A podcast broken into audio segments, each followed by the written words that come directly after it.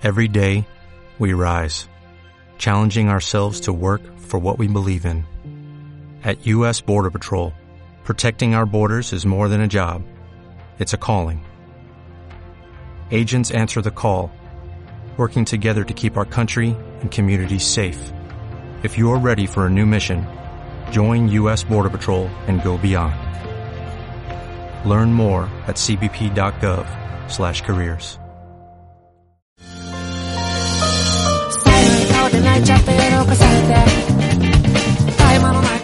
Bienvenidos a todos y a todas a KDJ Podcast. Bienvenidos una vez más a Konnichiwa desde Japón. Hoy estoy acompañado una vez más de mi queridísima compañera Ritsu, donde volvemos a entrevistar a alguien que cuenta con un perfil muy atractivo y llamativo, o al menos para nosotros dos, ¿verdad Ritsu? Mes nuevo, entrevista nueva, pues hoy os traemos a una persona muy talentosa a nuestro podcast, la cual tiene una voz que algunos de vosotros y vosotras aficionados al anime japonés reconoceréis.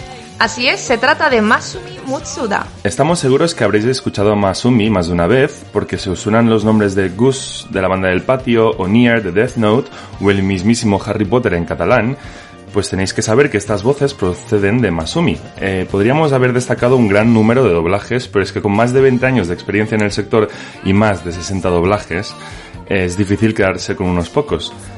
Pues ha sido actor de doblaje y locutor desde el 1994, año en el que debutó en la película Forrest Gump después de haber participado en el casting para El Rey León. Ahora sí, buenos días, eh, Masumi, bienvenido a KDJ Podcast, siéntete como en tu casa, donde esperamos pasar una bonita mañana de sábado eh, bueno, acompañado de, de, tu presencia. Buenos días. Hola, buenos días. Muchas gracias por invitarme. Gracias a ti por participar. Teníamos ganas, hacíamos, me da la sensación, Richu, que siempre como que cuando grabamos una entrevista Sí. o un programa como que pasa mucho De una a tiempo y otra. se me hace incluso... Te dan ganas, ¿no? Sí, sí, pero qué guay, volvemos a estar aquí. Me contactasteis hace siglos, de hecho. He sido como, bueno. Normalmente cuando iniciamos la, la temporada, lo que hacemos es definir nuestra hoja de ruta y decir, vale, pues en diciembre tal, en, en enero tal, febrero, Vale. ¿no? Ah, está muy bien. Para tenerlo un poquito pues eh, organizado porque es que si no es un cacao. Claro. Entre programas, sorteos, entrevistas, etcétera. Bien hecho, bien hecho.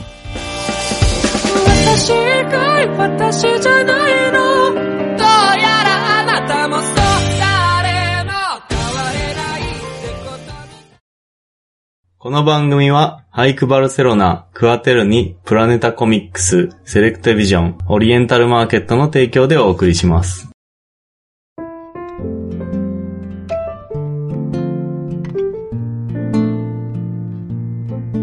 Pues eh, la verdad es que nos ha sido difícil, no voy a negarlo, escribir el guion de, de esta entrevista, ya que podríamos empezar por diferentes, diferentes partes.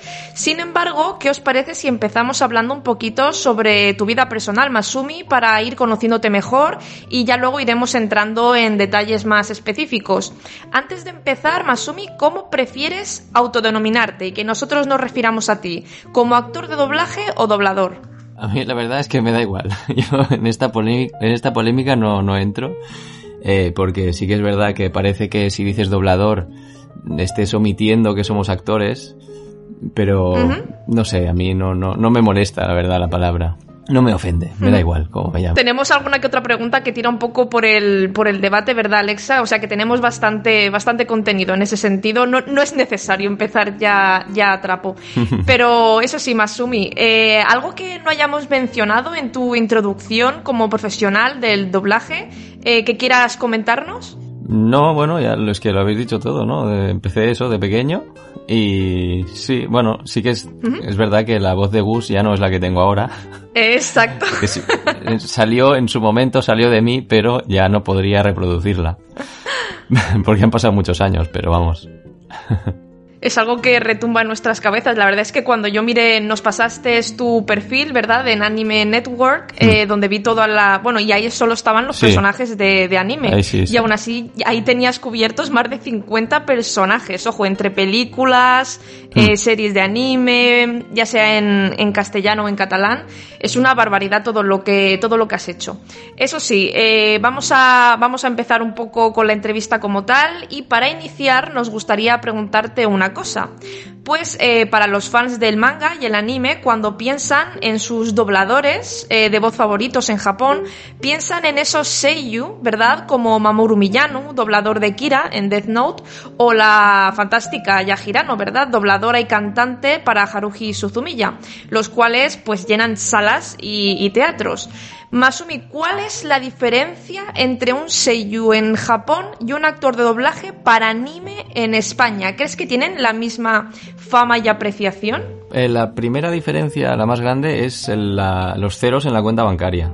Esa es la, Directo y claro. es la Sí, sí. principal, ¿no? O sea, eh, y luego, bueno, claro, es que en Japón el anime es como, eh, bueno, es, es la base de todo, ¿no? Entonces ahí, bueno, pues tienen una fama Mm. espectacular, son estrellas, son...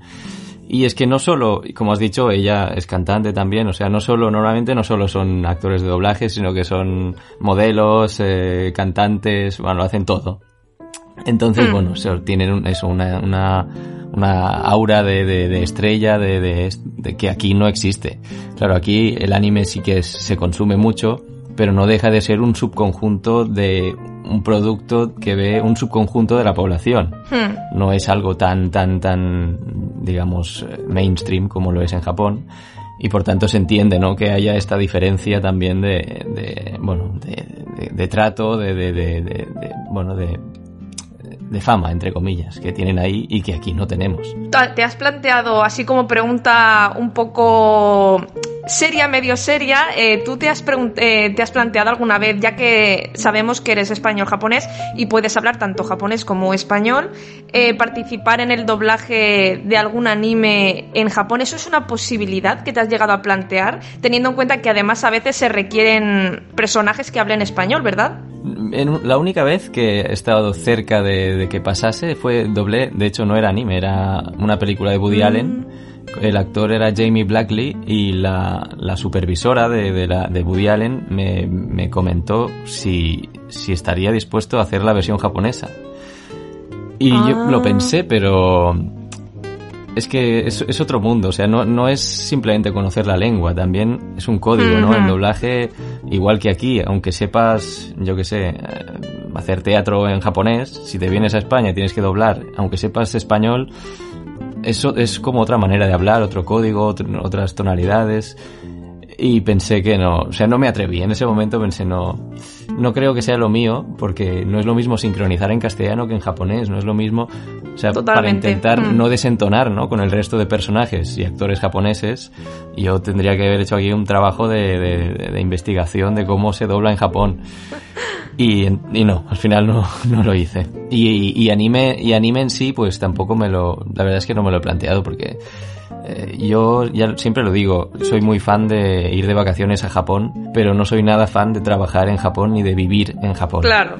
Mira, otra preguntita que tenemos para ti es que el hecho de ser español-japonés influenció a la hora pues, de decidir doblar eh, personajes de, de anime. O sea, ya que tenías esta, pues, eh, tu raíz, ¿no? Está ligada por el hecho de que seas japonés, eh, pues eh, si esto influenció a la hora de, de dedicarte a esto. Porque originalmente, pues, tenemos entendido que eres ingeniero inf- informático y realmente son como dos ramas totalmente opuestas, ¿no? Entonces, Sí, sí, sí. ¿influenció esto? Mm, Para nada, la verdad. O sea, yo empecé de pequeño eh, en un casting del Rey León, que pues, casualidad vinieron a mi colegio a hacer pruebas de doblaje. y Yo no tenía ni idea de qué era ni de qué, ni, qué estaba haciendo. Fíjate. Empecé a doblar y luego ya más adelante pues sí que hice algún anime y, y tal, pero no, no era una cosa de, bueno, como eres japonés, pues tal. No, simplemente igual que mis otros compañeros, pues Mm. iba ahí y lo hacía. Sí que es verdad que a veces se da que si sale un personaje asiático, claro, los directores o directoras de doblaje les viene a la cabeza rápidamente mi, Claro, mi imagen, claro. ¿no? De, de Sí. persona Mm. medio asiática y a veces sí que se inspira y dice, mira, este, como es chino, pues te lo he repartido a ti, ¿no? Pero no, normalmente no, no tiene una, una relación. Lo que pasa es que sí que a veces doblando anime, si, si es una... A veces pasa que las traducciones son de, de japonés a inglés y de inglés a castellano. Es el lengua pivote que le llaman. Mm, mm, Sí. Y a veces hay cosas raras que, claro, estás doblando y como lo entiendo, mm, pero ¿qué estoy diciendo? no entiendo lo que estoy diciendo. Pero bueno, son cosas que, que tiene entenderlo. Entonces, claro, porque entendemos que da igual tu procedencia, al fin y al cabo lo que tienes que hacer es adaptarte al, al trabajo que te dan. Exacto. Y más allá de que hable de que tu lengua nativa en este caso pues sea el español o el, o el japonés, pues esto no, no llega a influenciar porque, claro, la, la siguiente pregunta estaba relacionada con que si crees que lo tienes más fácil que otros dobladores españoles catalanes por esa íntima conexión con Japón, pero nos acabas de decir que no es algo que sea estrictamente necesario. No, de hecho, de hecho incluso a veces es más difícil, porque es lo que te digo, estás ahí y, y como lo estás entendiendo mientras lo estás diciendo, se hace muy raro realmente, porque, o sea, lo entiendes perfectamente, ¿no? No es como, yo que sé, doblar del alemán o, bueno, del inglés también, porque sabemos, cada vez sabemos más inglés, ¿no?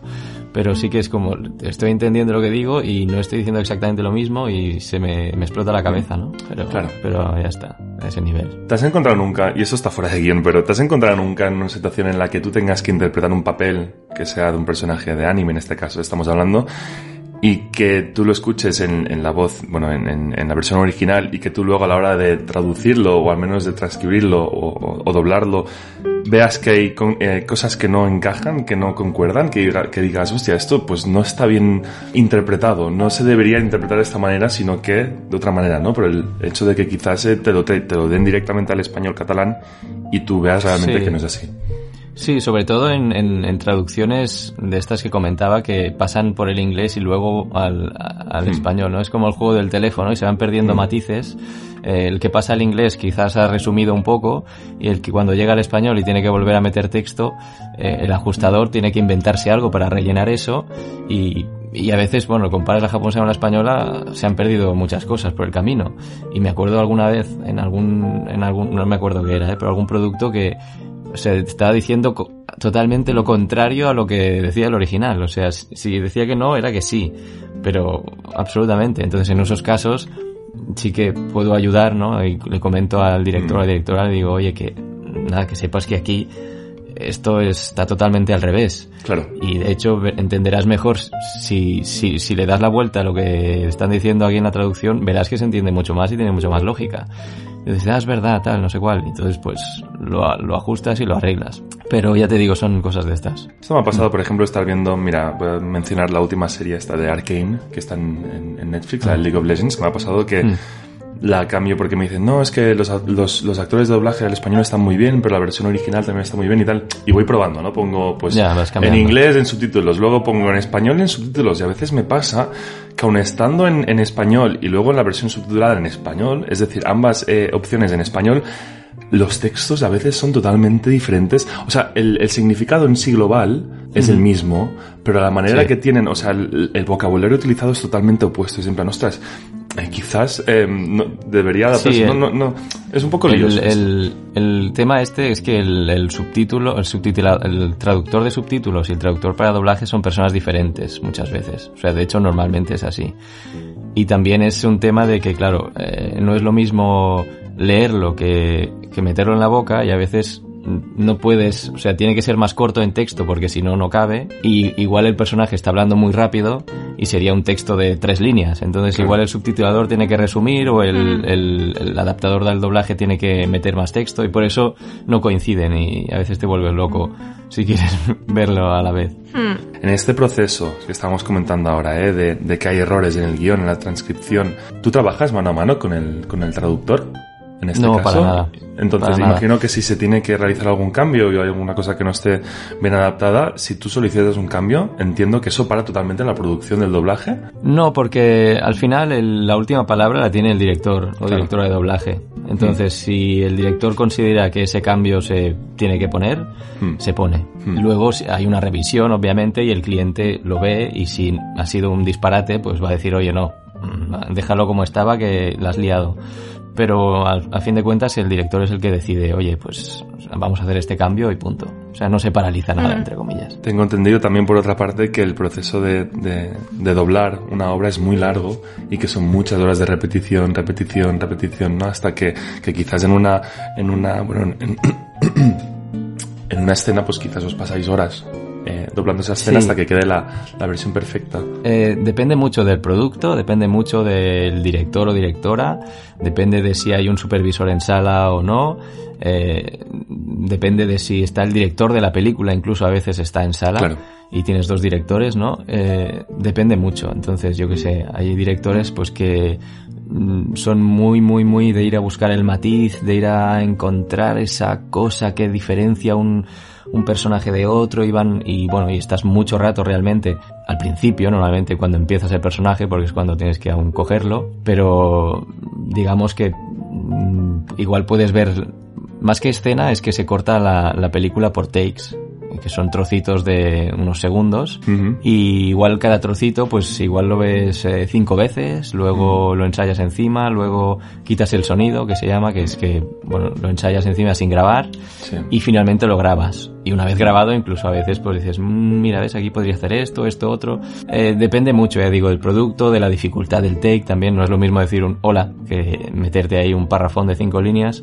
No es lo mismo que tener que encajar en la boca que eh, en el caso del anime muchas veces es hay mucha introspección y muchas voz en off que ahí es como más libre ¿no? el Mm. tiempo entonces depende depende muchísimo Y esto- todo, todo lo que estoy comentando me está viendo. Richo, tendríamos que haber, tendría que haber escrito muchas más cosas en el guion, pero es que claro, escuchando, escuchándoles es, es- me viene toda a la cabeza. Hay un vínculo muy fuerte entre el personaje, creo, ¿eh? y esto es una hipótesis, pero creo que debe haber un vínculo muy fuerte con el personaje y también con el, con la voz original para que tú puedas luego eh, dramatizarlo adecuadamente en según qué escena. Se hizo viral la escena en el, no me, acuerdo, no, no me sé el nombre, perdonad, pero el, el actor, el, el que le pone voz a, a Levi de, de Attack on Titan, eh, hay Ah, una Levi, escena que, que, que, bueno, que chilla y que y se desgarra la voz y que y a veces, ¿no? Esa, esa entonación, Sí. ¿no? Entonces tú a la hora de, de hacer ese proceso debe ser algo como muy, muy personal, debe haber un- un- una fuerte conexión con ese personaje, entiendo.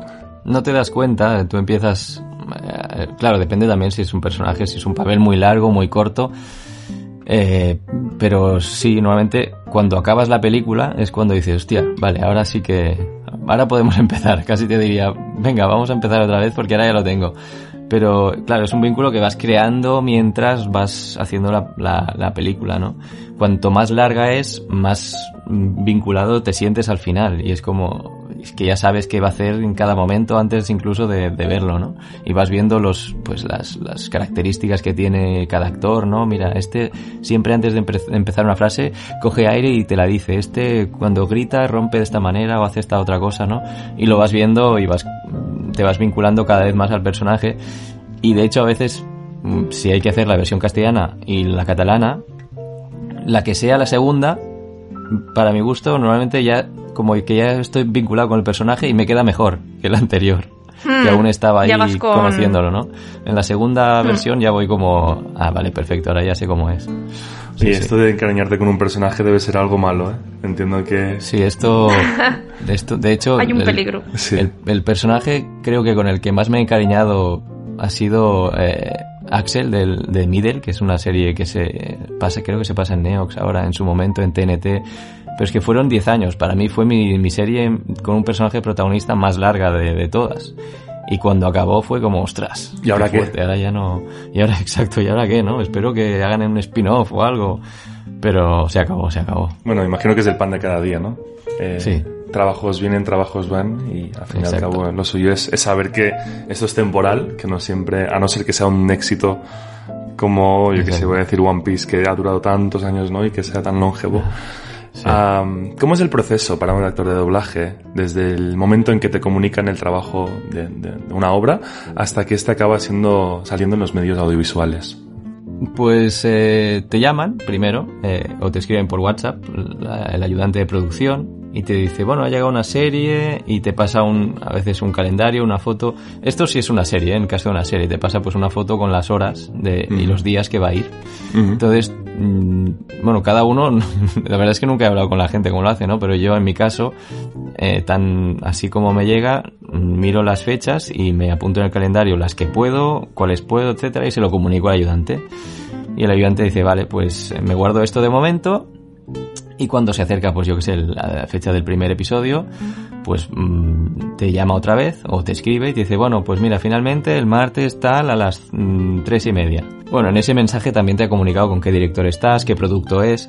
A veces, depende de qué distribuidora sea, no te puede decir el nombre del producto, te dice un nombre en clave, te dice, entonces vas ahí perdidísimo. Entonces, hasta que no llegas a, al estudio el día que empieza la convocatoria con el director y tal, no sabes qué vas a hacer generalmente. O sí que sabes un nombre, pero o no lo has mirado o no o era en clave y lo has buscado y no existía. Bueno, entonces vas ahí y el director te explica, pues mira, esto es una serie de no sé qué, tú eres este, que bueno, le ha pasado esto, te pone como en contexto para que sepas un poco de qué va la cosa. Esto es, pues, ponte que es a las 8 de la mañana, 8 y cuarto, ¿no? Pues a las ocho y media ya estás empezando, ya estás grabando el primero. O sea, te pasan el primer trozo y cuando lo tienes empiezas a grabar. Y ya está, ya has hecho el primer take de la serie, que de los capítulos que sean. Bueno, y acabas, te vas y te vuelven ya a convocar para el siguiente episodio. Eh, ¿Qué pasa? Bueno, pues que luego se, esto lo, se lo mira el estudio antes de enviarlo al cliente para detectar si hay alguna cosa que nos hemos dejado, alguna frase que no se ha hecho, algo que estaba mi nombre y era otro personaje o cosas de estas que pasan. Y se hacen los retakes que se llaman, ¿no? Bueno, pues lo dejas todo en su sitio, todo bien, luego lo ve el cliente y el cliente pues a veces también dice, bueno, pues quiero que esto sea más así, aquí no se entiende bien que has dicho esto, aquí que quiero cambiar esto, bueno, cambios y cosas de cliente y se vuelven a hacer. Y finalmente pues ya como actor te, te olvidas de, de, este tema, digamos, ya estás. Dos preguntitas más antes de que, perdona Ritsu, ¿eh? antes de que mi compi lo, coja otra vez. Eh, la primera es, ¿te has encontrado en un, bueno claro, imagino que un personaje normalmente se le suele atribuir a, a una voz, ¿no? Por ejemplo, yo me imagino en el caso de, de Homer Simpson, ¿eh? Cuando empezó la serie, empezó con un actor en concreto, creo que luego ese actor falleció y luego pues le cambiaron el, el actor de doblaje. Esto fue por, por motivos naturales y algo pues totalmente, eh, bueno, se entiende, ¿no? Entonces, ¿te ha pasado nunca o es, o, o es, o acostuma pasar el hecho de que a mitad de una producción te digan, no, no, mira, eh, cambiamos de actor de doblaje tal, o normalmente pues se le, se le atribuye esa voz ya para el resto de la vida al personaje? O sea, si es un personaje de, como decías, el caso de Homer Simpson, normalmente se intenta respetar al máximo. O sea, ya sabe el cliente que tanto para el actor como para la producción como para el, el público que lo ve, necesita que se respete, porque si no la gente dirá, oye, ¿qué ha pasado, no? Sí que es verdad que a veces no se puede, por lo que sea, porque el, porque el, el, actor se ha ido a vivir fuera o se ha retirado o como has dicho en el caso de Homer pues que falleció no yo me, acuerdo de sustituir a, en bueno un actor el actor que doblaba a Che Anton cómo se llama este Star Trek. Había hay uno que es medio ruso bueno es ruso y habla con acento ruso. El actor se fue a vivir a, a, a Latinoamérica y desapareció o sea dejó de hacer doblaje. Y llegaron, llegó la nueva película de Star Trek y bueno, hicieron un casting para intentar, o sea, yo más que parecerme al original tenía que parecerme al actor que le había doblado antes, como que para que la gente no notara un cambio brusco, ¿no? Pero bueno, estos casos son, son raros, o sea, que le hagan un cambio de voz tiene que haber un motivo grande detrás. Claro. Claro, es que lo desconozco totalmente, pero no sé si existe alguna bolsa de trabajo interina donde todos los actores de, de doblaje estéis eh, clasificados por tonos, eh, no sé, tonos de voz, eh, si la tenéis más grave, más aguda, etcétera, o simplemente mm. tú tienes alguna especie de manager que te va a traer, te, te trae los trabajos. No, no sé. digamos que cada estudio de doblaje tiene su, su banco interno de voces. Vale donde tienen grabadas muestras de, de, tus papeles en cosas concretas. Uh -huh. De todas formas, lo que pasa cuando llega una película o una serie es que esta se, se, lleva al estudio, el estudio se la da a un director o directora y este director o directora es el que eh, para cada personaje le piden tres. Mm, tres actores posibles para que hagan la, hagan la, la, la prueba. Entonces, e, es el director el que tiene en su cabeza una base de datos de voces y de actores con los, y actrices con los que ha trabajado y dice, vale, pues este igual le va a este, a este y a este y los pone, hacen la prueba y luego al final el cliente es el que decide quién lo hace finalmente. Pero banco de voces como tal en el que te inscribas y tal no, no existe. Y siguiendo a nivel eh, formación, que es lo que estaba preguntando un poco mi compañero Alexa, con lo de esto de pues las bolsas de trabajo, si están o no, y cuál es el funcionamiento interno que tiene el mundo del, del doblaje en España.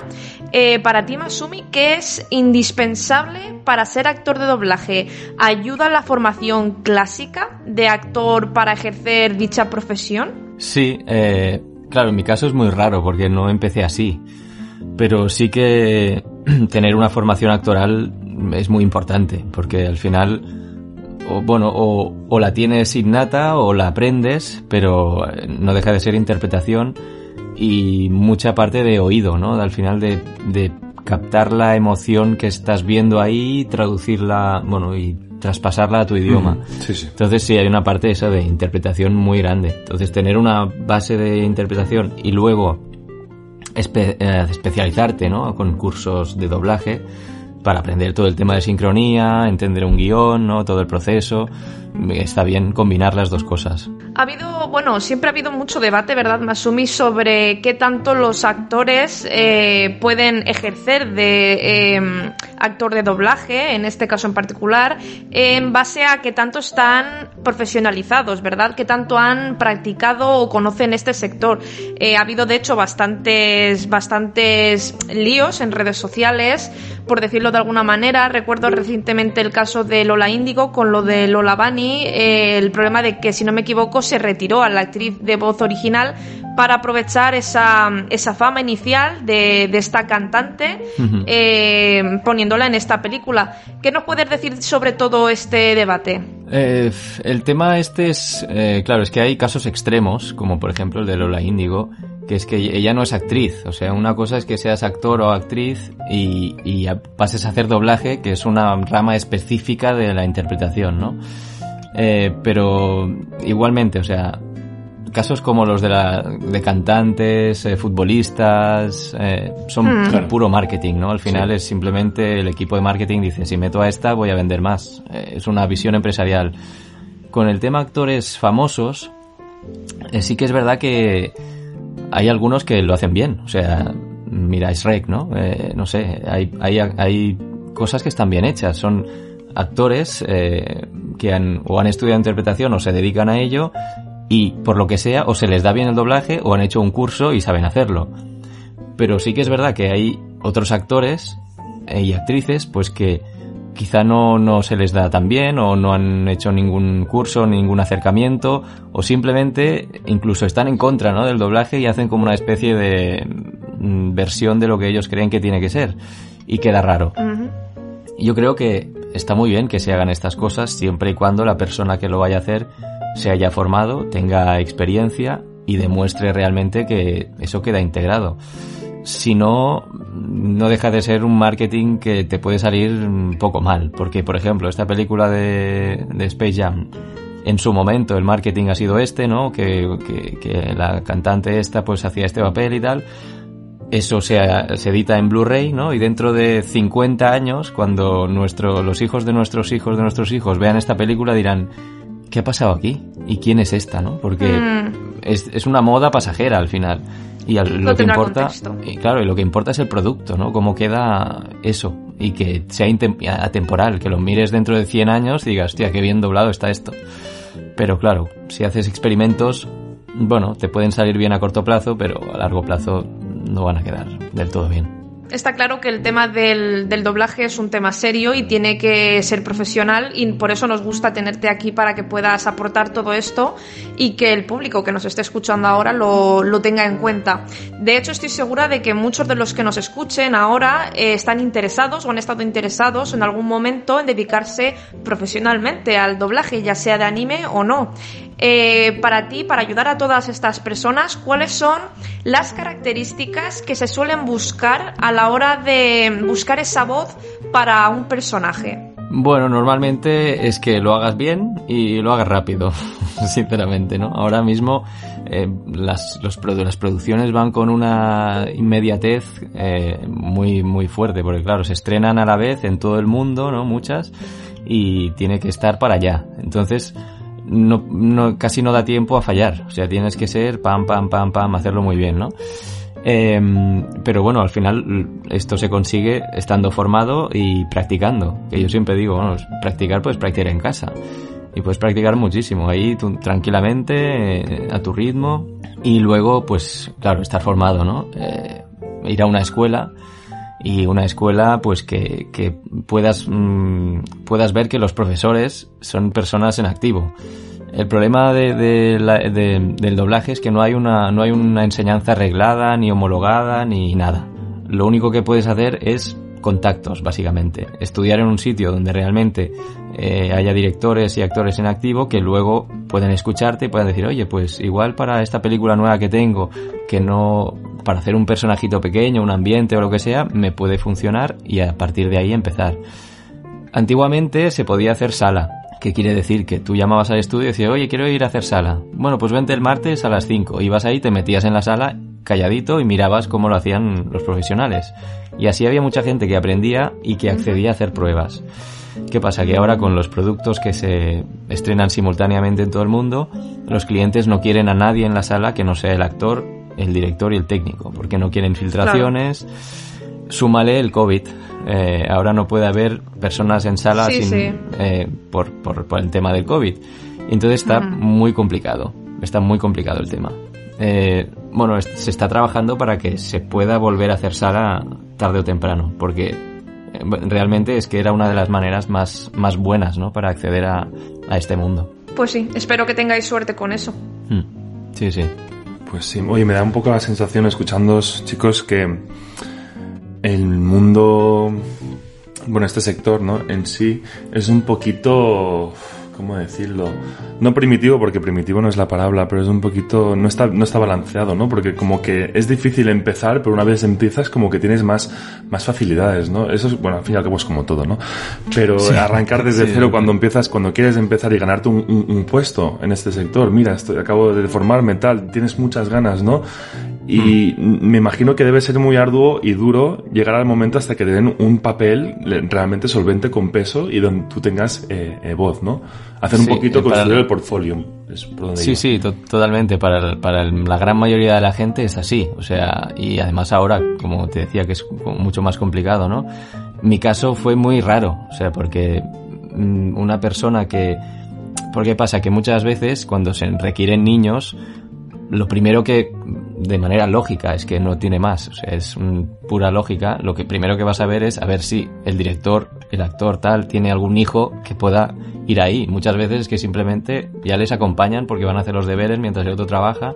Entonces dices, mira, pues ponte aquí. Y a partir de ahí es como los niños se formaban, ¿no? Claro. Para, para doblaje. Mm, Sí, sí, sí. Mi caso es excepcionalmente raro porque es como yo que no tenía ninguna vinculación con nada del doblaje, ni interpretación, ni nada. Vienen al colegio, me hacen una prueba y salgo de ahí. Y sales de ahí. Es un, es un caso muy, muy, muy raro. ¿Quién le va a decir, eh? Sí, exacto. Normalmente el proceso es aprendes en una escuela o, o haciendo sala en su momento y practicando en tu casa o lo que sea. Un día un director dice, decide hacerte una prueba. Eh, te hace una prueba y lo- el primer papel que vas a hacer es de es que ni camarero uno, vas a hacer de fondo, ¿no? De hay gente pasando por la calle y mientras los dos protagonistas en primer plano hablan, eh, oye, qué chaqueta más bonita que tienes. "Eh, Sí, ¿la has visto? Sí, hablé el otro día con él. Ah, me dijo que no sé cuántos. Vas a hacer eso, ¿no? Que para mí es algo que no hice y que luego más adelante en alguna vez alguna vez me habían llamado para hacerlo y fui a hacerlo y se me da fatal porque es, es muy complicado. O sea, tienes que tener una capacidad de creatividad en tu mente, de inventarte conversaciones. Además, eh, com- como, como se hace, ¿no? Que es que vas ahí, bueno, ahora con el COVID no, pero antes del COVID, pues igual hay seis personas en el atril y eh, le dan rec a la escena y uno por uno tienes que ir diciendo una frase, sin pisarte, ¿no?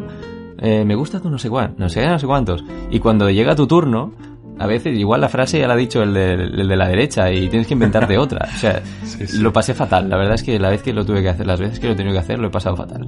Porque eso, eso es otra manera, ¿no? Es una manera muy creativa de, de trabajar. Y así es como vas a empezar normalmente. Claro. Luego vas a hacer al camarero 1, que bueno, ya tiene, nom bueno, ya tiene nombre, ya, Ya, tiene sí. una línea en el guion. Y finalmente vas, vas a hacer a John, que tiene dos líneas en de esto, y de John vas a pasar a, a- a- a Jonathan, pues que tiene, bueno, que tiene 30 frases, y poco a poco vas a ir haciendo. Pero sí, es un trabajo durísimo de picar piedra, de estar ahí, de darte a conocer como sea, por los medios que sean, y especialmente ahora que, que está el tema tan complicado. Tras 20 años de, de trabajo, ¿sigues ilusionado? O sea, ¿te lo tomas como el primer día? ¿O Sí, ves que sí. ya la es una rutina, algo monótono, vale, pues me adapto más fácilmente No, no, y esto no. hace que... No, porque realmente es que cada papel es un mundo, es totalmente diferente, ¿no? Y claro, si, si llevara 20 años con el mismo personaje, seguramente estaría ya Claro, poco quemado, cansado. ¿no? Sí, sí.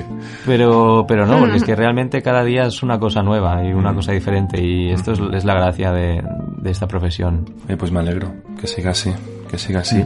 Eh, bueno, tengo por aquí también anotado y es que se ha dado nunca la ocasión en la que hayas tenido que doblar o se haya tenido que doblar a dos personajes en una misma obra, cambiando el tono, dos la entonación, etcétera. Sí, bueno, sobre todo lo que te decía, la gente que, que empieza, que hace personajitos que tienen dos, el camarero uno, luego al final de la peli hacen al, al no sé, al, al recepcionista tres, hacen a muchos personajes, lo cual también es muy complicado porque son personajes que tienen dos líneas y, y te- tienes dos líneas para entrar en el personaje, cuando ya lo tienes sales del personaje y vuelves a entrar en otro personaje y tiene que ser eso, te explota la cabeza, porque además tienes que hacerlo diferente de como lo has hecho antes. Acuérdate tú como lo has hecho antes, ¿no? Claro. Pero normalmente no, si, si son, si haces un personaje o protagonista o semiprotagonista que habla bastante, mm, sería raro que, que hicieras a otro en la misma. Bueno, no sé que sean los Simpson, que hay actores ahí cambiando la voz y haciendo mil, mil cosas, que también podría ser, claro. Eh, Masumi es una voz muy, no sé, muy, muy relajante, muy bonita. Es muy bonito escucharte. Realmente es muy. Gracias. Podrías hacer SMR. A mí lo que me está quedando claro es que en este grupo de tres, la única persona que no tiene voz de locutor ni de doblador profesional soy yo. Porque aquí los dos tenéis una voz muy no. agradable y yo parezco ahí un pitido, un chirrido ahí de fondo. Bueno, pero al, al final el doblaje nunca, el doblaje nunca, no, no tiene que ver con la voz, ¿eh? Al final, o sea, si tienes una voz súper rara, pero eh, interpretativamente eres la hostia, pues gana la interpretación. Oye, igual tengo futuro, Alexa, ¿has visto? Cuidado, Que me quitas el pan. que te gano. Oye, ¿te has planteado nunca hacer algo de fuera de, de doblajes, etcétera? Y por ejemplo, un podcast como estamos haciendo ahora. Te digo, te lo repito porque tu voz es muy, te lo digo, es muy, es muy amena, muy, muy agradable de escuchar, sí. Eh, de podcast eh, te- tenemos uno, bueno, en la empresa donde tra- trabajo también aparte de doblaje, que es esta, Itnic, se llama Itnic. Y, y montamos un podcast hace, o sea, hace 10 años hicimos uno que se llama Semantic Podcast. Que bueno éramos tres compañeros de la uni hablando de tecnología y era en catalán y bueno hablábamos cada cada semana grabábamos y ahora ha evolucionado no y es un podcast que empieza a tener bastante ahora ya no estoy yo yo ayudé a montar la parte técnica grabé creo el primero eh, la- el tema de las cámaras la edición y todo esto lo dejé hecho y ya contratamos a una persona que lo hace súper bien y que está ahí todos los días grabando guay. y el podcast, no, pero eh, la verdad es que es muy interesante el, el mundo este del podcast. Siempre he pensado que quiero hacer algo, ¿no? Mm, En este ámbito, pero nunca sé de qué. Si, Mm, porque La pregunta. se podría hacer uno de, de doblaje, ¿no? Y de estar ahí muy específicamente hablando, pero ya entraríamos ahí a, a criticar a compañeros. Claro, Uy, claro. a este no le ha quedado bien, ¿eh? Ahí de hecho no sé Sí, qué. sí. Peligroso, Eh, peligroso. Sí, no, da un poco de perecilla. No, quizás, ta- quizás tan de nicho, de, ni- de nicho sí, no, no, no sea lo suyo. Quizás eh, podrías hacerlo, yo que sé, te sugiero, pues, si quieres hacerlo, pues, algo relacionado más con el sector audiovisual, ¿no? que es un poquito más global y que te dé a pie no solamente con- a, a comentar cosas de tu sector en, en específico, sino cosas más, más globales y más. eh, Hay mucha generales. competencia ahí. Mucha competencia. no sé, le daré vueltas, le daré vueltas. Mira, eh, últimamente el doblaje en catalán está siendo muy valorado y solicitado entre los seguidores en Cataluña, hasta el punto de hacer boicot a ciertos títulos que, bueno, que solo ofrecen el doblaje en castellano, ya sea en cines o, o en Netflix. Eh, ¿Por qué crees que de golpe esta lucha por el catalán, bueno, por qué crees que ha surgido de golpe esta lucha por el catalán dentro del doblaje del, del anime? Bueno, yo creo que siempre estaba ahí la espinita esta de, de- del, del catalán que cada vez, bueno, hace unos años eh, se cerró un canal catalán muy importante, ¿no? Que aglutinaba muchos productos de anime para jóvenes. Se cerró y desapareció y todo ese público quedó mm, desamparado a nivel... Sí. Eh, ¿Qué pasa? Pues que esta gente, eh, en esa época igual tenía 15 años, y ahora ya tienen 25, 30 y empiezan ya a tocar los, entre comillas, las pelotas, ¿no? A la gente, ¿no? Y quieren, ellos quieren, bueno, o que sus hijos o que sus eh, sobrinos puedan tener ese contenido en catalán, que tan bien había ido para normalizar la lengua, para que se hablase el catalán, para que el catalán en las películas no fuese algo extraterrestre, como mm, parece que es ahora para mucha gente, que no lo habla, ¿no? Y a partir de ahí, bueno, y también gracias a esta cuenta que Duplatge Catalá, que está en Twitter, que está ahí dando guerra todos los días, pues se ha juntado pues toda esta gente mm, súper bien organizada y que lo que piden es, bueno, más contenido en catalán y no, no más contenido, sino el que ya existe, que por favor esté en algún sitio disponible sin tener que piratearlo, porque es que hay contenido que o, lo- o te lo bajas de internet o es que no puedes comprarlo, ni pagando lo que sea, o tienes que irte a, Holanda o Alemania, que a veces incluyen la versión catalana ahí y no en España, cosas muy raras.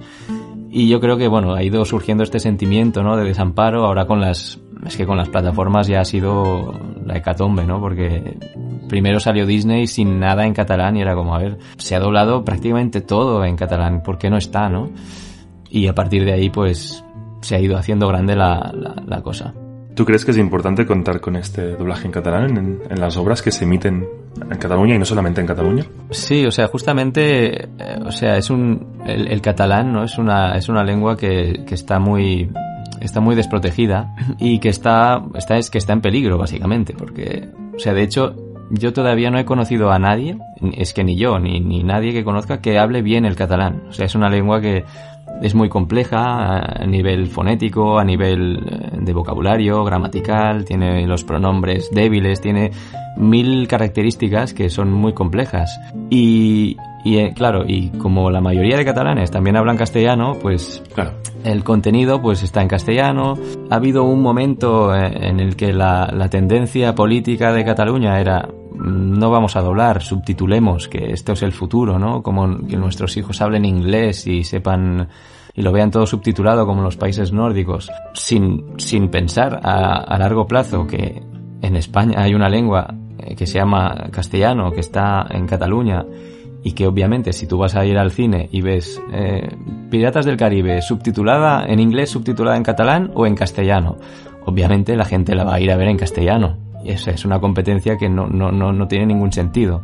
Con lo cual yo creo que, que sí, que habría que mm, potenciar la inversión en doblaje en catalán, al menos mientras exista el doblaje en castellano. Si me dices, mañana desaparece el doblaje en castellano y todo va a ser en versión original, subtitulada. Entonces te diría, bueno, pues ya no hay, digamos, una, una lucha tan fuerte a nivel de idiomático, que seguirá, seguiría estando, porque pones la tele y el único canal que tiene cosas en catalán es TV3, ¿no? Sí, bueno, sí. y Buit- y Buit TV también creo ahora, pero bueno, que básicamente son dos canales contra 500. Totalmente. ¿eh? Eh, sí, hay que, hay que potenciarlo más que nada para que el catalán no pase a ser una, una lengua solo escrita como el latín, sino que la gente la use y se siga, se siga escuchando en los patios de los colegios, que es algo que ahora parece que cada vez se oye menos. Sí, sí. Es que este, esto realmente que estamos hablando es algo muy reciente. De hecho, hace poco en los presupuestos que tenía que, que aprobar Esquerra en los generales, ¿no? Querían que se incluyera el catalán o que hubiera una, una mayor inversión por parte de las, de, bueno, de- del catalán en cuanto a la publicación de las obras en audiovisuales, en plataformas como Netflix, porque al fin y al cabo son el futuro. Y si no son el futuro, pues eh, aparentemente parecen serlo. Y es triste que no, que no. No sé si al final se aprobaron esos presupuestos y al final Es- dijeron que está la cosa entre medio, porque, o sea, lo que España exigía que hubiera un, exigía a Netflix eh, que hubiera un porcentaje Un de porcentaje, producción en sí. castellano Sí. o doblada en castellano, algo en lenguas cooficiales, pero no especificaba ese algo Claro. cuánto. Entonces, claro, el miedo aquí es que ese algo sea nada, o sea una cosa, o, o sea muy poco, insuficiente al fin y al cabo. Porque claro, es verdad que los, ahora los niños, los jóvenes, pues van a consumir a Netflix. Y Sí, si ahí no está en En catalán, catalán es que no lo van a ya no hay consumir en nada, ningún sitio. no hay nada que hacer. Que es lo que tú dices, en los recreos prácticamente raramente se escucha el catalán como lengua comunicativa. Es decir, los niños hablan muy... Y, y lo entiendo, ¿eh? Porque obviamente si no tienen esa, esa oferta de productos audiovisuales que se imitan en catalán, Claro. pues y solamente escuchan el castellano, pues no. Incluso en casa también se ha perdido el, el- el catalán. Eh, ya por último, eh, en referente a este último tema, ¿prefieres ver las películas y las series en versión original, dobladas al castellano o en catalán? Depende, depende, depende del producto. Normalmente, plataformas lo miro todo en versión original. Porque lo que me pasa es que si lo miro doblado, estoy todo el tiempo pensando, vale, este, Claro. quién es, ah, sí, es este. Claro. Ah, ah, mira, está muy bien aquí. Claro. Sí, es terrible. Es, ah, hostia, qué bien que está aquí, no sé quién, ostras, qué- ala, no lo había reconocido, ¿no? claro. Y no, no, no me concentro. Y cuando me doy cuenta, ha pasado media peli y tengo que volver a empezar porque no estaba prestando atención a lo que decían. Esto no lo había planteado, Sí. esto es una putada, eh, perdona. Tú tienes ahí es ese un problemón. handicap. Mm, terrible. No te centras. Son tus demonios. Sí, sí. Sí, sí, entonces eso, me lo pongo en versión original, subtitulado y para adelante. Sí, sí, eh. Y te curas de espanto. Trabajo por todos lados. Sí, es lo malo de consumir cosas que al final son o forman parte de tu, de tu trabajo. Pero me ha interesado esa parte que has comentado, Masumi, ¿verdad? De, has hablado de esa tendencia de ver las obras, las películas, en este caso en, en Bose, en versión original subtitulada, en español o en catalán. Eh, y es que me estoy acordando, eh, esto se ha visto mucho en redes sociales, que hay personas que consideran que el doblaje desvirtúa la calidad de la obra original. Y nosotros te hemos visto muy activo respecto a este tema en redes sociales, especialmente en TikTok. Sí. Eh, así que vamos a preguntártelo directamente. ¿Qué nos puedes decir sobre estas ideas antidoblaje que suelen infravalorar ese trabajo de los dobladores españoles? Cuenta. Bueno, al final estos son, es un 1% de la población mundial.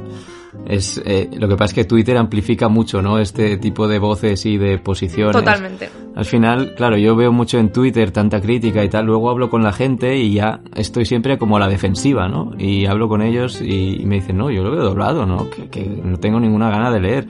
Y pienso, ostras, es verdad, en, la- en el mundo real eh, eh, la gente consume doblado. Y si no fuera así, Netflix no estaría doblando. Porque diría, bueno, el subtítulo me sale más barato, ¿no? Al final, bueno, es desvirtúa tanto un doblaje como una traducción de un libro. Y si lo puedes leer en, el idioma que se ha escrito, pues oye, bien por ti. Si puedes ver la película en el idioma original, oye, felicidades. Ahora, eh, de ahí a mm, quererlo mm, prohibir, eh, obligar a que no se doble, eso, bueno, creo que es una idea un poco como totalitaria, ¿no? De, de no dar la oportunidad a la gente de verlo como le dé la gana. Que al final es eso. Que aprendes lenguas. Eh, a ver, fonéticamente sí, vas a escuchar una lengua, siempre va a ayudar algo, pero yo no voy al cine a aprender lenguas, voy a entretenerme, ¿no? Si quiero aprender, pues sí, si quiero, si digo, mira, voy a aprender inglés ahora, pues me la pongo en versión original con subtítulos en inglés, que no en castellano, porque entonces no aprendes tanto. Pero es que el cine es entretenimiento, igual que un libro. No, no leo para aprender idiomas, no me leo Harry Potter en inglés con un diccionario porque quiero aprender inglés. Al final es cada uno tiene que poder elegir como quiere verlo. Si hay mercado para una cosa, al final eh, lo que elige, lo que decide es la tendencia económica, ¿no? Si, si hay gente que la va a ver doblada, obviamente se va a hacer doblaje. Si de repente la gente deja de ir a verla doblada y la mira en original, pues quizás sí, que yo que sé, en 50 o 100 años, pues la gente no lo mire, ¿no? Pero me extrañaría, la verdad. O sea, al final mm, la gente va a pasárselo bien al cine, no a aprender nada ni a leer. Hmm, Esto me recuerda un poco, de hecho, al- a lo que ha ocurrido, al debate que se abrió con el juego del calamar eh, respecto a, a que la fama eh, que ha recibido en el extranjero ha sido gracias a que ha estado doblado, no subtitulado, como muchos doramas eh, surcoreanos, ha estado directamente doblado al, al español, al inglés y a otros idiomas, y esto ha permitido que personas que normalmente no daban esa oportunidad a la industria cinematográfica eh, surcoreana lo hayan hecho y les ha abierto unas puertas. Sin embargo, hay gente que ha, se- que ha seguido siendo súper detractora de ese, de ese, de ese doblaje.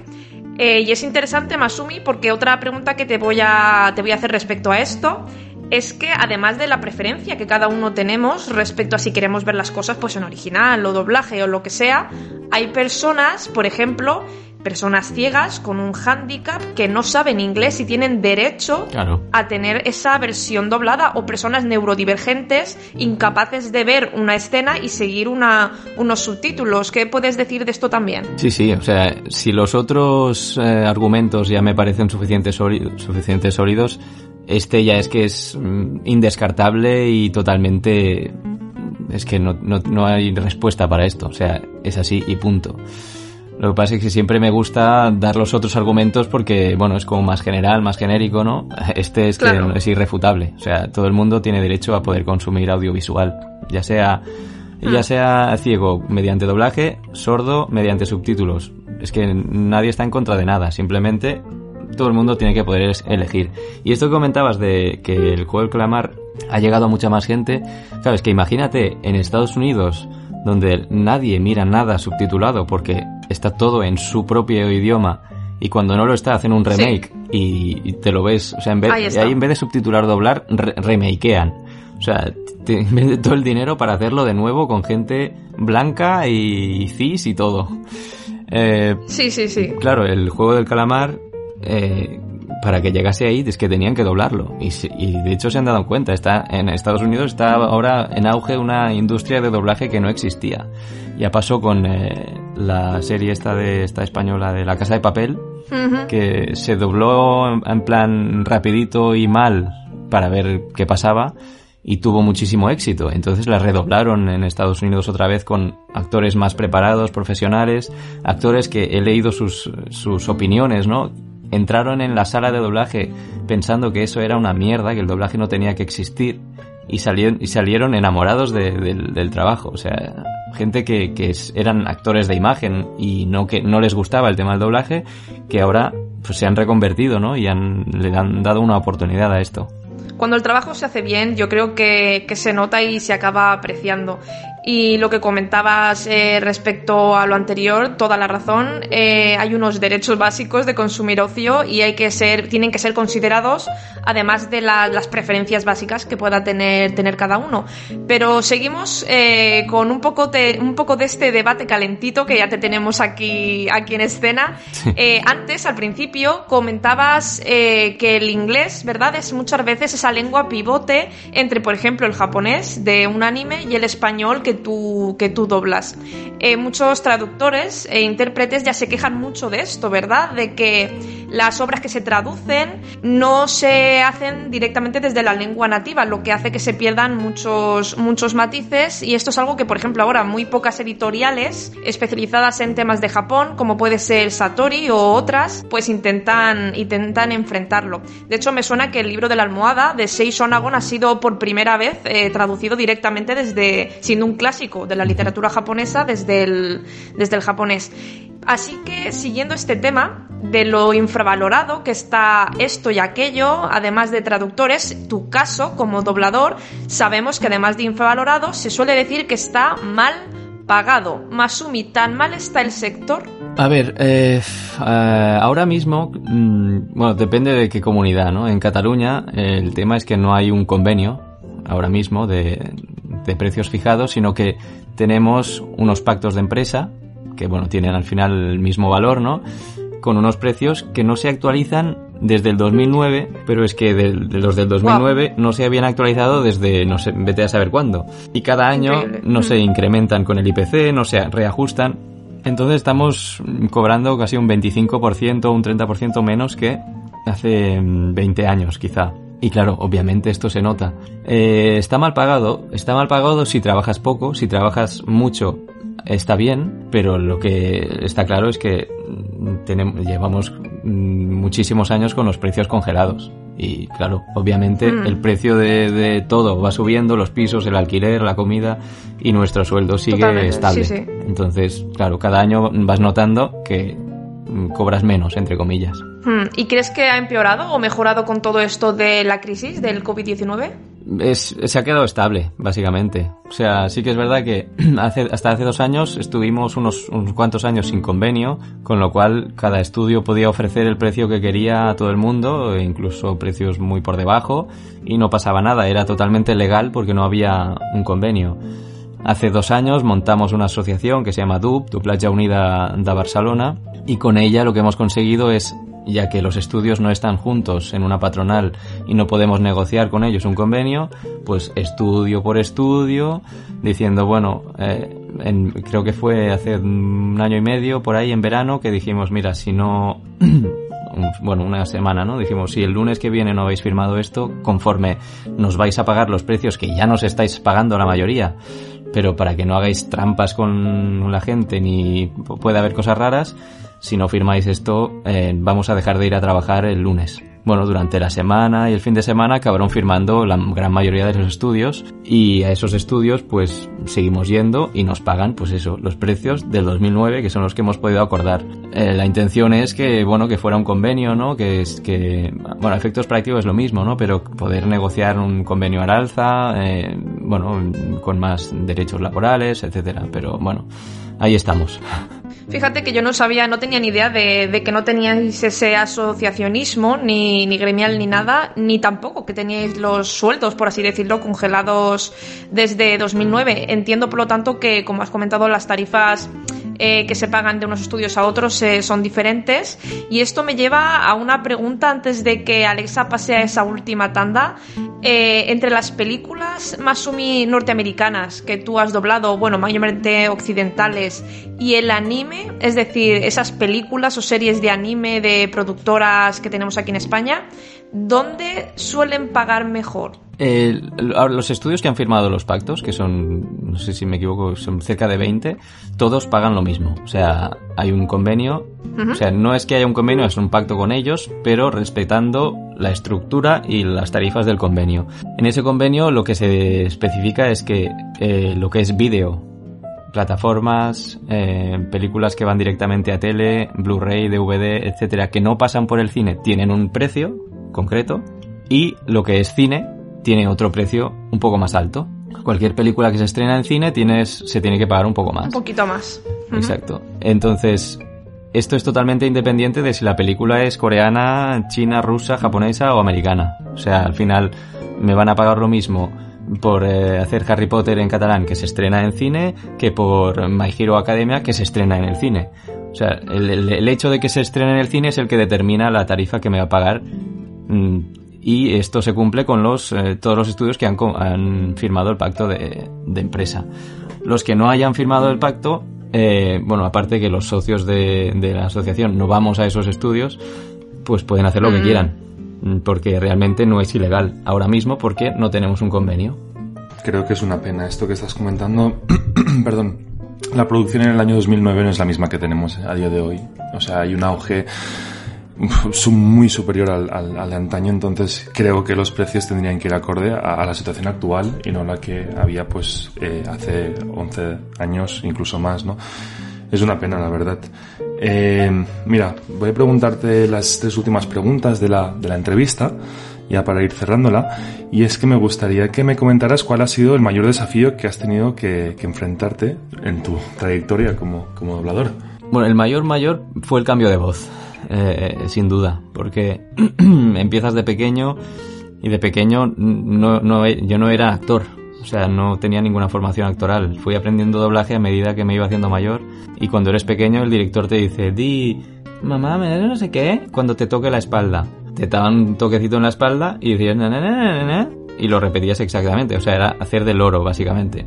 Cuando te tenías que reír, eh, el director te hacía cosquillas. O sea, era como...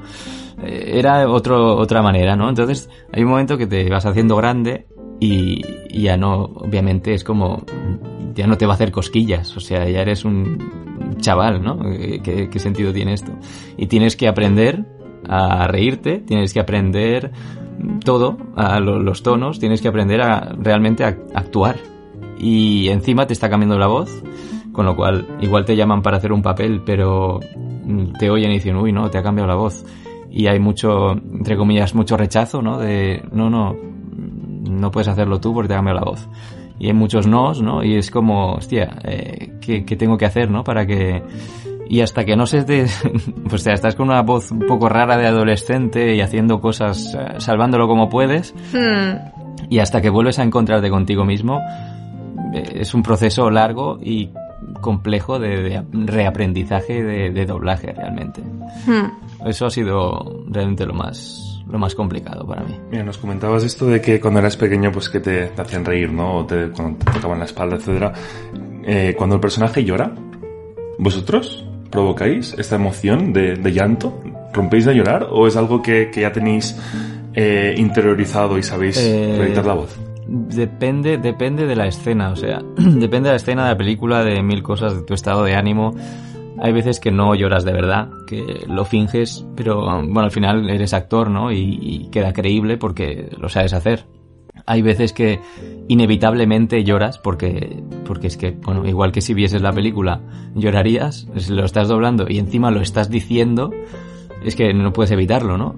Y el problema que tiene esto, que es una de las dificultades de doblaje, es que tú, mm, bueno, ensayas la escena y lloras, ¿no? Y acabas destrozado. Igual la escena empezaba sin llorar. Claro. Entonces tienes que volver arriba otra vez para, para grabarla y dejar, tienes que desllorar, volver a, a sonar como si no estuvieras llorando.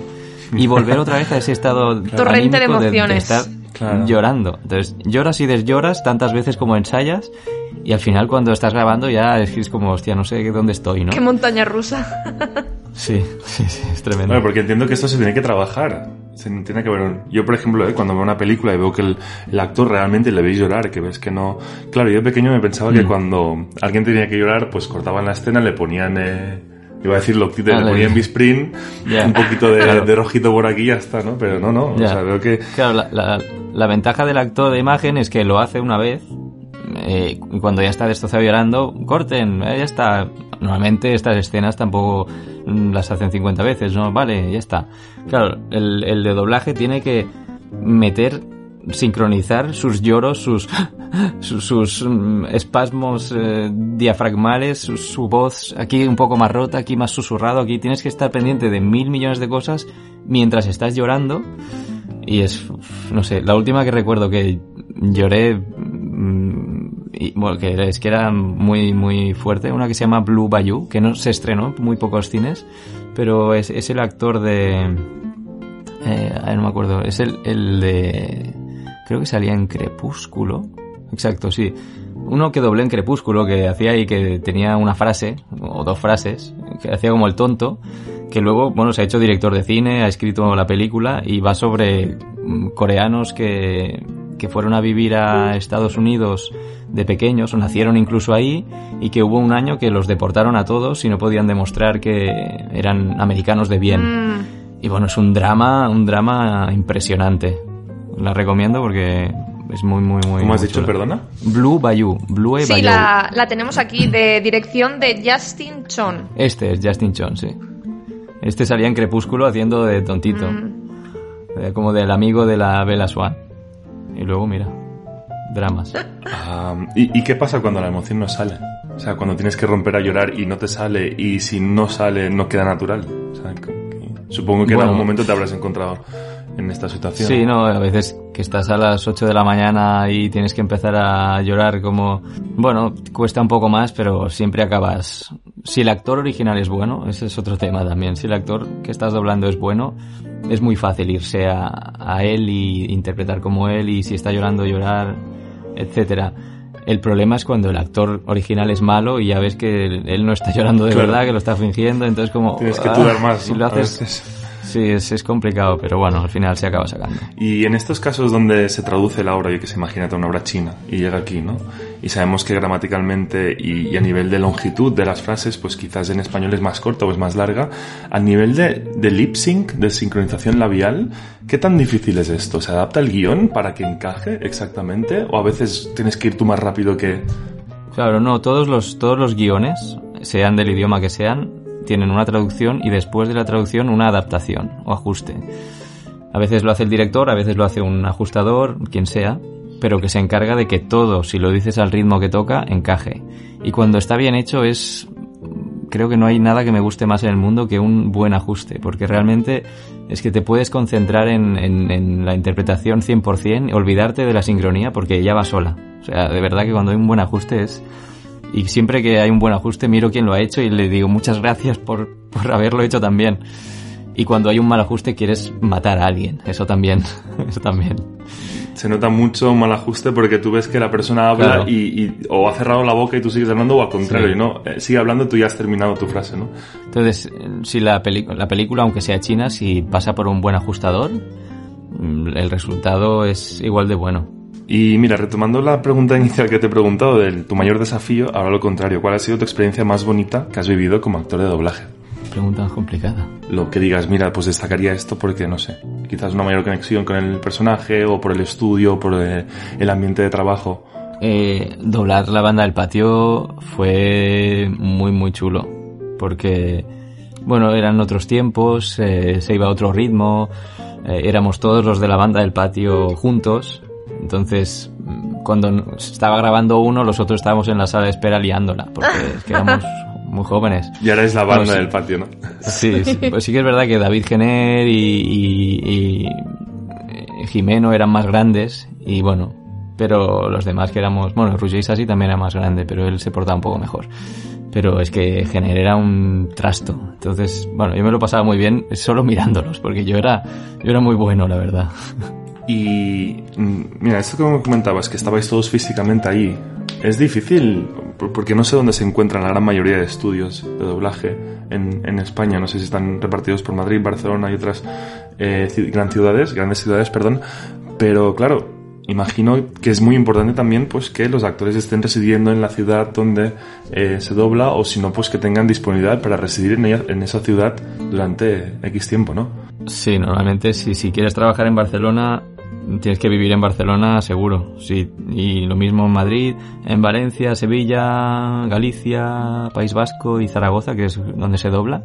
Pero si, si no estás viviendo ahí, es un follón. Claro, tienes que tener bueno, no ser que, bueno, sí, la disponibilidad de vivir ahí. A no ser que vivas en Barcelona y te llamen para un actor de Madrid, pero bueno, será algo puntual que vas a hacer y vas a ir y volver. Pero sí, tienes que estar viviendo ahí. O preparado para el cambio, entiendo también. Exacto, totalmente, sí. Sí. Eh, ya penúltima pregunta, y esto sí que es ya un poquito ya más off topic y más personal también, es que me gustaría, nos gustaría que nos dijeras cuáles son tus eh, animes favoritos y si no quieres decir anime, pues una película o una serie. Eh, anime favoritos. Pues que soy muy clásico porque tampoco es que sea un gran fan del anime, entonces he visto las cosas típicas, ¿no? Me gustó mucho Bleach, me gustó mucho Naruto eh, y ah, bueno, de ma- eh, manga me leí uno que se llamaba Kyokara Orewa, que es de unos estudiantes de, de, de bachillerato. Es tipo esta que hay nueva ahora de Tokyo Revengers, pero versión súper antigua. Y me enganchó muchísimo, era muy buena. Pero esa, creo que se hizo anime, pero no ha llegado aquí nunca, nunca, nunca, porque es como muy nicho japonés. Mm.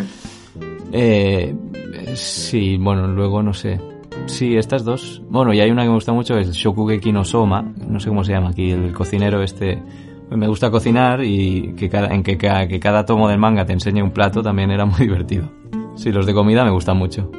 ¿A quién no, eh? Realmente, y a veces cuando los hacen tan bien y realmente te comerías, eh, Sí. eh, la- en este El- caso el televisor o, o la hoja de papel, de la pinta que Sí, sí. tienen. Y ya por último, ¿cuál es el personaje de anime que más has disfrutado doblando? ¿O, o qué personaje de anime o película japonesa te gustaría eh, doblar? Tienes, tienes para elegir, ¿eh? Que yo he visto en esa ficha, Sí. en esa ficha más de 50, ¿eh? Ya, ya. Es que ahora mismo, mm, es que no te sabría decir uno preferido. A ver, el de Death Note me lo pasé muy bien. Mm, Nier. Porque es que era un chaval, sí, estaba como una cabra y era como súper inteligente, pero muy infantil, ¿no? Era, era muy chulo. Y luego, eh, ¿cuál había también? Bueno, el de Darling de Franks también. Hmm, que el luego, que, claro, yo lo, lo doblo, ¿no? Y, y al cabo de un tiempo veo que hay gente haciendo comparativas con el original. ¡Anda! Que fue como, Dios mío, o sea, como lo haya hecho mal, voy a quedar fatal. Qué, qué- qué presión, realmente. Pero este también mola mucho porque tenía muchas escenas muy intensas de, de gritar y de... Esas me lo paso muy bien yo porque puedes ahí descargar mucha mucha adrenalina, ¿no? En esos gritos con la excusa de no, estoy doblando. Aprovechas. Una terapia de shock. Sí. Exacto. Hay mucha polémica ¿eh? entre qué doblaje es mejor, si el latinoamericano o el español. Uy, sí, y sí. Ah, ya ves. No, voy a- no vamos a entrar en detalle la- la- hasta aquí, pero, pero sí que lo hay, sí. Ahora que has dicho esto de que se llegan a comparar, es cierto, he visto muchas comparaciones y apuesto por la española. Esto ya, es. Bien, bien, bien. Oye, hay cosas en doblaje latino que son muy, muy buenas también, depende, depende.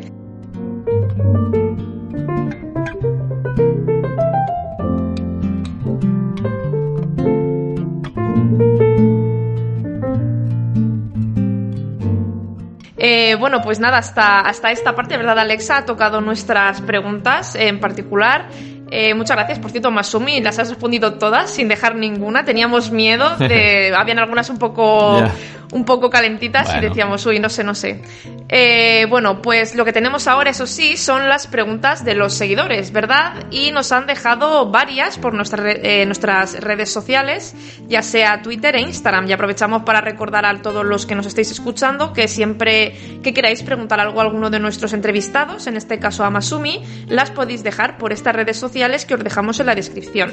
La primera viene de arroba rlmf barra baja 91 y nos dice, ¿vas a seguir trabajando con la serie de Boku no Hero Academia que haces de Hawk, verdad? Sí, exacto. Bueno, ha, salido en dos películas. La verdad es que habla tan poco que tampoco me he enterado mucho porque no he visto las películas, sinceramente, ni he seguido la serie. Eh, no sé, si no depende de mí al final. O sea, tiene, si llega y me, me llaman a mí, pues encantado. Bueno, pues ya sabéis, eh, los que nos estáis escuchando, si os gusta, le decís a Selecta Visión o a quien toque que queréis a, que queréis a Masumi. La, la siguiente pregunta es eh, arroba la bruja piruja lao y nos dice, ¿has dirigido alguna serie o película? Supongo que se refiere a nivel, a nivel doblaje. Si es que no, ¿te gustaría hacerlo? Pues no he dirigido nunca, me lo han ofrecido eh, y de momento he dicho que no. Porque, o sea, es durísimo, la dirección es durísima. Claro. O sea, es, además es complicadísimo, tienes que tener muchas cosas en la cabeza. Todavía la verdad es que no me veo dirigiendo, eh, quizá en un futuro, pero por ahora estoy más bien actuando. Necesitas, necesitas coger, coger bagaje.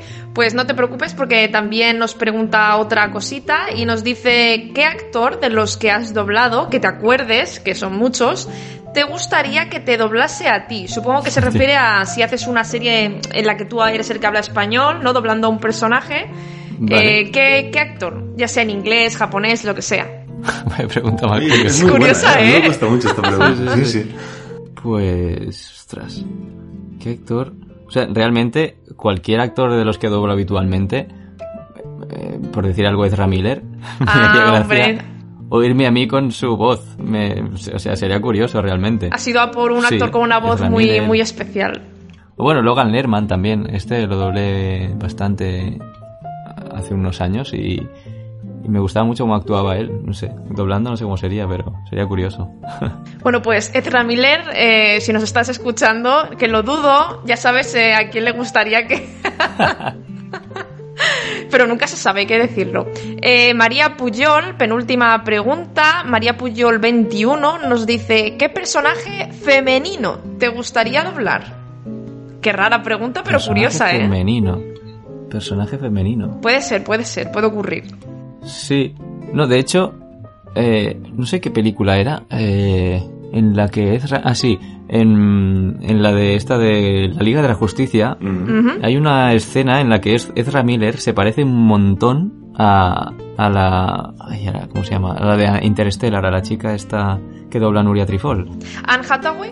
No. Esa, Anne Hathaway. Sí, mira. Pues hay un, plano que se, es, es idéntico y pensé, ostras, y se me pasó por la cabeza doblar a Anne Hathaway. Pues mira, igual sería una actriz que me gustaría que me gustaría doblar. No sé cómo quedaría, ¿eh? pero sería interesante. Próximamente Masumi doblando a Anne Hathaway en Los Miserables 2. No os lo perdáis, cantará y todo. Eh, y como última pregunta, también eh, la misma persona nos dice, he visto en TikTok que sabes hacer muchas cosas, pero ¿hay algo más que te gustaría aprender? Que me gustaría aprender, sí. Sí, la verdad es que sí, y no he tenido nunca tiempo. Me gustaría aprender a hacer eh, ganchillo de esto, de ganchillo de esto que hacen como amigurumis, eh, que son como, yo que sé, el Yoshi lleno de, bueno, como de algodón, y lo hacen que, que parece súper, que son súper guays. Y lo he intentado varias veces, pero soy incapaz, o sea, es, me supera, es súper complejo. Esta es una de las cosas, y la otra que quiero hacer cuando tenga tiempo es cerámica. Quiero ver si se me da bien o mal, pero es algo que me gustaría probar. Lo he dicho, llevo diciéndolo 5.000 años que quiero hacerlo, pero nunca he tenido aún la oportunidad de, de meterme en Pues ello. ya somos dos, pero tú tienes menos excusa, que estás en Barcelona y tienes más opciones, así que no me Ya, vale. La próxima vez más mogollón te quiero, te quiero ver en Instagram ahí en las stories con, con cerámica en manos. Por cierto, eh, aquí tenemos una pregunta de un tal Alexa, que no sé si será nuestro presentador, guiño guiño, patada patada, bajo mesa. Eh, y nos dice, nos hace una pregunta muy casual y muy poco em, controvertida y nos dice, ¿te ves doblando nunca contenido pornográfico? ¿Cómo crees que sería? Gente Pues incluido. mira, eh, el año que cumplí 18 años, eh, hubo un director que me llamó para hacer una película que me dijo, bueno, era como a las 11 de la mañana y me dijo, siento que tengas que doblar esto a estas horas, pero prepárate. Es una película de culto, no es porno, pero bueno, Pero hay escenas explícitas. Hmm. Y bueno, tú haces al protagonista, que bueno, se lía con su novia, con la madre de la novia, Con todo el mundo. eh, tiene frases que no o sea diálogo que no que no, no, no se podía decir en este programa porque o sea los cerrarían pero o sea la película se llama Kent Park no sé si lo habéis visto Mm. pero Ah, bueno pues no, ganó no. muchos premios pero era explícita o sea es lo más explícito que yo he doblado ahora no me gustaría nada tener que doblar mm, porno más que nada por no por el contenido en sí sino por la- las respiraciones o sea tener que respirar tanto acabas hiperventilando me medio mareo Claro. Mm, no Claro. Prefiero no hacerlo. Bueno, la y que además también pienso que debe ser algo muy íntimo. O sea, el hecho, el hecho de, de doblar eh, pornografía, en este caso, Bueno, debe ser algo... Pero al final. Bueno, Masumi A es muy profesional, profesional. él ahí, nah. Sí, te, te, te desvinculas un poco, sí. sí, Claro, sí. de hecho hay películas donde los actores han tenido que tener sexo real para, para- depende de qué escena, ¿no? Que, que eso a- Sí, me explota sí. la cabeza. Bueno, eso ya es otro tema. Claro, ese es otro tema, pero, pero bueno, iba, iba por aquí.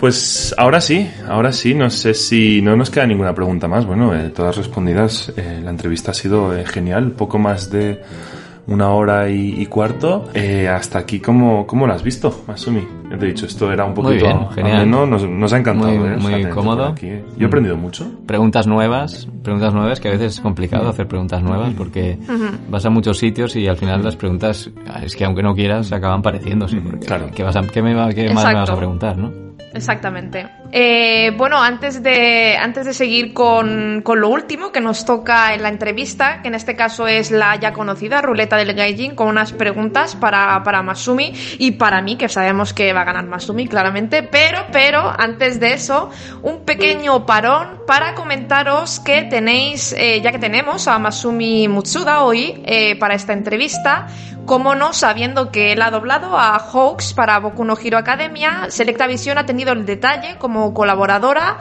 de este podcast de ofrecernos un pack de las películas El despertar de los héroes y Dos héroes en Blu-ray. Si queréis participar para, para ganar estas películas, tenemos un sorteo en Twitter y un sorteo en Instagram. Más posibilidades de ganar si participáis en ambas redes sociales. Mucha suerte y adelante.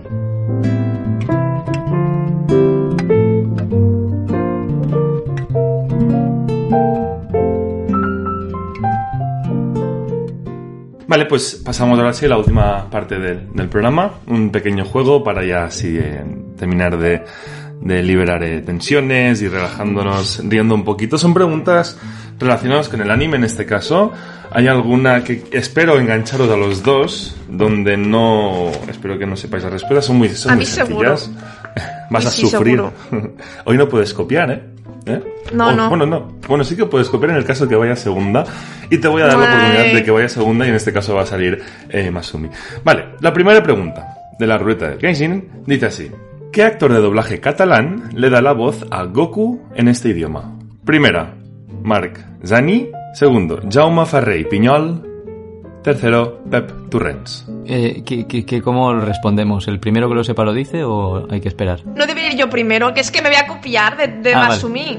Venga, va, pues tira Es que si me, si, si me dejas segundo me copio, así que me tengo que mojar yo. Venga, va. A ver, a ver, dime los dos últimos, repítemelos.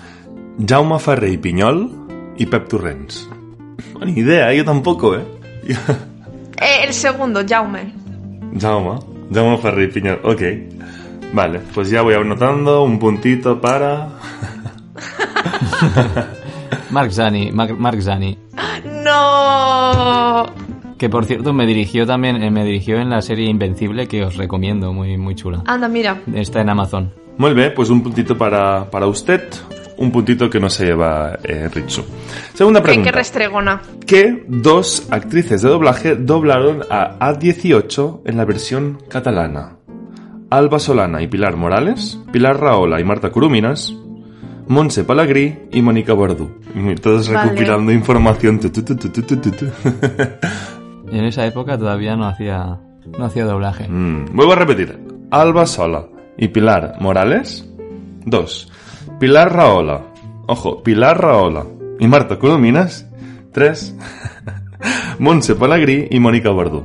Eh, Yo creo que... Sí. uf, uf. Dicho, ¿qué dices? O sea, creo, yo sé, sé seguro quién, que cuál no es. Hay una que sí que es... es- es- Es una un- destaca obvia. mucho, sí.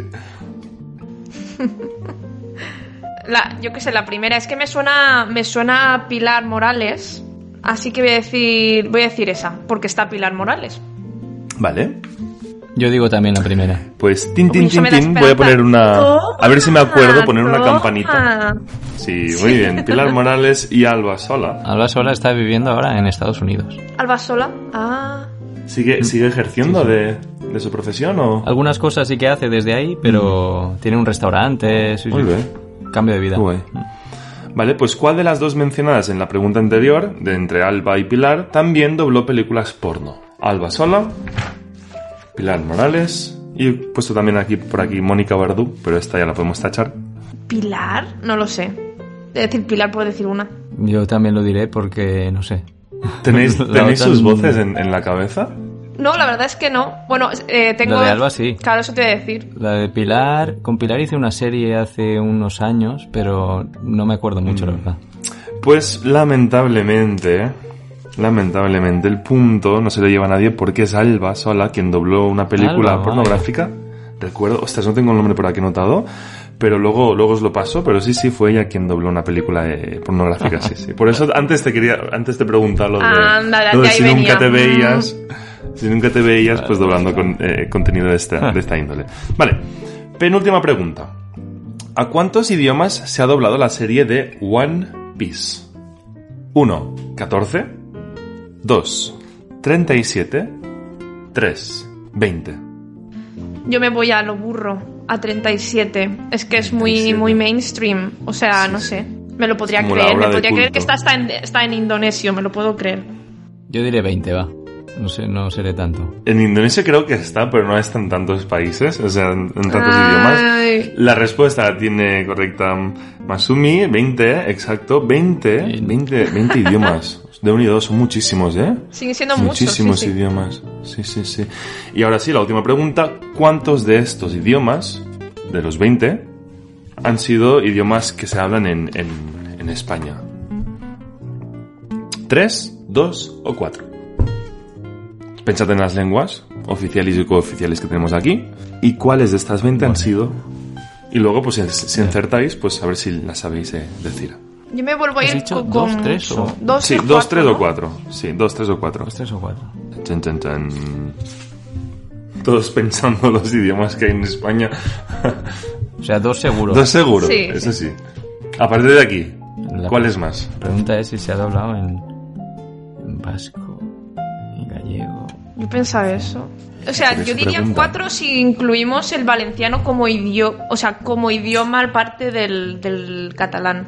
Porque creo que la vi en punt 2, se llamaba, o Calan Nou, no me acuerdo. Bueno, yo diré tres, va, para no decir lo mismo. Vale. Los idiomas han sido cuatro, ¿vale? Entre ellos se, se encuentran Oh, el español, el catalán, el gallego y el euskera. Así que se ha Anda, doblado que no es muchos- valenciano. Pues O sea, dentro de esa lista de 20 idiomas... no hubiera dicho que, que en euskera ahí se había dicho. Sí, sí, sí. Muy bien. Lo podéis buscar, ¿eh? Dentro de esa lista de 20 idiomas, cuatro de ellos han sido pues idiomas que se hablan aquí en, en España. Muy curioso, ¿eh? Es algo, es algo que pasa particularmente. En gallego me lo creo que he visto, he visto escenas de Shin-Chan en gallego y son buenísimas. No, no, Los no lo dobladores de ¿eh? Shin-Chan en gallego son buenísimos. Yo, yo una vez vi un doblaje de Digimon en portugués, luego os lo paso, no sé si es oficial o no, pero es, la, es bueno, Sí, luego, lo de os ¿no? Lo de Agrumon. ¿Eso es oficial? Eso es real, sí, sí. Eso es real, ¿tú lo has Ah, visto? me está Es así, sonando algo, lo he me está sonando. Ahora fuera de cámaras te, de cámaras te lo enseño Te porque te lo- es, es te lo enseñamos. espectacular, es una joya. Vaya. Vale. Vale, pues puntos. No he notado los puntos. Mal, Alexa. buen, buen Se- presentador. Seguro que ha ganado aquel que- Masumi. No, no, no hace falta, no hace falta contar, eh, que ya te digo yo que habrá ganado Masumi. Mira, Masumi ha hecho punto en la primera, en la segunda no ha hecho punto. No, Masumi ha hecho cuatro puntos. ¿Ves? Yo he hecho tres y tú, solo, Richo, creo. has hecho. Sí. Has dicho 37, has dicho 4, un punto aquí. Pilar Morales, que no era punto. Alba Sola y Pilar Morales, que ahí no has hecho punto. Y en la primera tampoco. ¿Qué dices? Sí, ¿Qué dices? Sí, ha dicho varias que sí las he dicho. No me Es engañes. Broma, quitando tres puntos, puntos. tres puntos. Sí. sí, sí, sí. Vale, pues suele pasar que normalmente la persona que traemos pues gana. Obviamente Hombre, porque claro. son, son Claro, cosas vale. relacionadas con, Claro. con Está ahí metido, está ahí metido. Sí, sí, está bien hecho para quedar bien. Oye, no, eh, fuera coñas, eh, no, ha sido, nos ha gustado mucho, al menos a mí personalmente. Creo que todos aquellos y aquellas que nos escuchen van a aprender mucho, van a conocer un poquito mejor cómo funciona esta industria, que era un poquito el propósito de esta entrevista y conocerte mejor a ti. Mm. Conectar un, placer, ha poquito sido con el entrevistado. Y lo que te hemos dicho antes, fuera de cámaras, cuando quieras, Konnichiwa desde japonés es tu casa, nos ha encantado. Y si nunca en un futuro pues quieres volver a pasarte, oye, pues de lo que sea, hablamos, si quieres hablamos de Exacto. pesca. O sea, me da igual, pero pues, si quieres, si quieres volver a pa- Pesca a en pasar Hokkaido. Sí, Sí, Yo, sí, he, hecho- sí. he ido mucho a pescar en Japón, ¿eh? Sí. Pues mira. Mira, ¿ves? mira, ya está. Si es que coñas, lo, lo- lo hemos tema. investigado nosotros, ¿eh? No te creas que ha sido casualidad.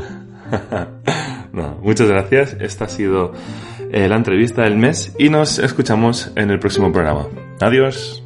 Adiós. Hasta luego.